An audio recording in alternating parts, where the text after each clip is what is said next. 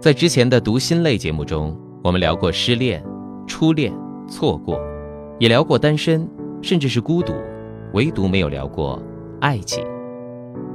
周星驰曾说：“爱情的原理通常都是生生死死，欢乐短暂，痛苦永恒，这是爱情最有魅力、冲击最大的地方。”就像新闻报道中那个感人又心酸的真事儿：女孩患重病，男孩不离弃。女孩不想拖累男孩，男孩却执意娶她为妻。在极端情况面前，不是所有人选择顾全个人利益、趋利避害。本期节目，我们借着《南极之恋》来聊聊什么是患难遇见爱。要你好好活下去。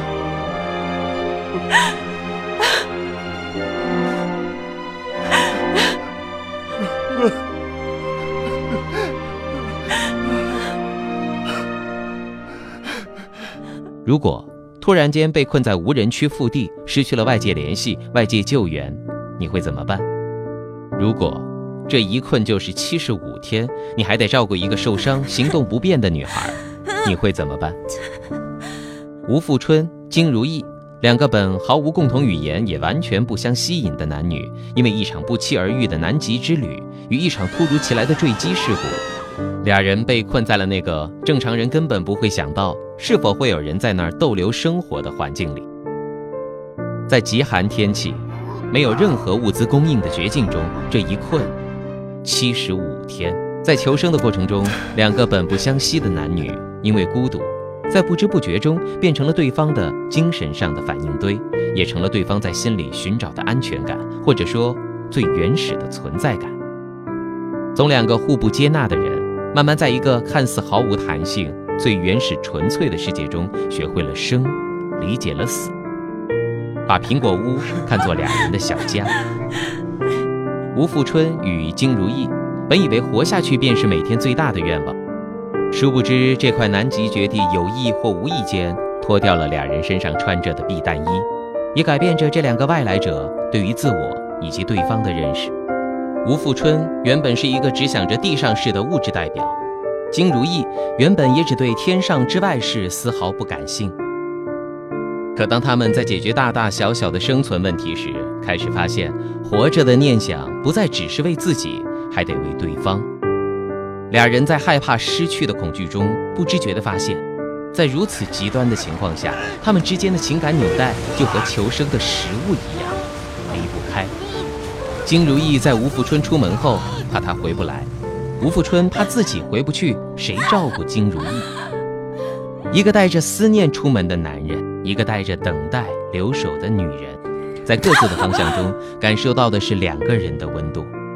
他们身处于这个不是按照正常逻辑方式前进的世界中，互相给对方许下了一个承诺，便是等着对方。他们在强烈的时间紧迫感中，在自己一无所有又重重阻碍的时候，还产生了愿意身处其中的念头。他们都不曾料到，在自己人生最惨的时候，互相变成了对方生命中白日里闪来的清晨。他们也不曾料到，自己可以轻而易举地说出想念和爱这事儿，仿佛正是这块南极绝地帮他们打开了那座叫高贵的自尊心的门。就像张嘉佳笔下那句情话，我觉得这个世界无比美好，因为我是你唯一的遗物。周星驰说，人最惨的时候，有一件事儿显得更加重要，它可以帮人度过很多难关，那就是爱情。为什么？因为患难的时候，你见到的人情冷暖都是真的。如果这个时候对方不嫌弃你，不抛弃你，那便是在对的时间遇上了对的人。无论环境是好是坏，无论是富贵是贫贱，无论是健康还是疾病，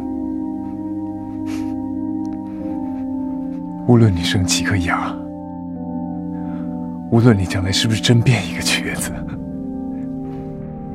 无论你几天没洗澡，是香的还是臭的。我都会爱着你。直到死亡。当然，电影终归是电影，它会把爱情拔高到无比重要的现实社会中。可就像节目开头说到的那个真实故事，那种爱是多数人垂青的。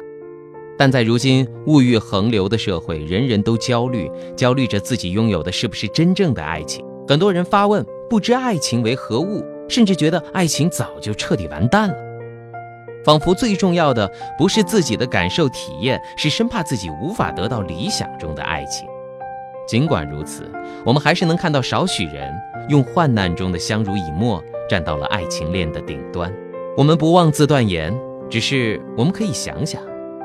如果爱情在最重要的时候，回馈给你的是一份抛弃，那它算不算得上爱情？爱情不能没有满足感和安全感。想到曾经在微博上很火的一个段子，教授问老农什么是爱情，老农回答：您今天和他睡了，明天还想和他睡，这就是爱情。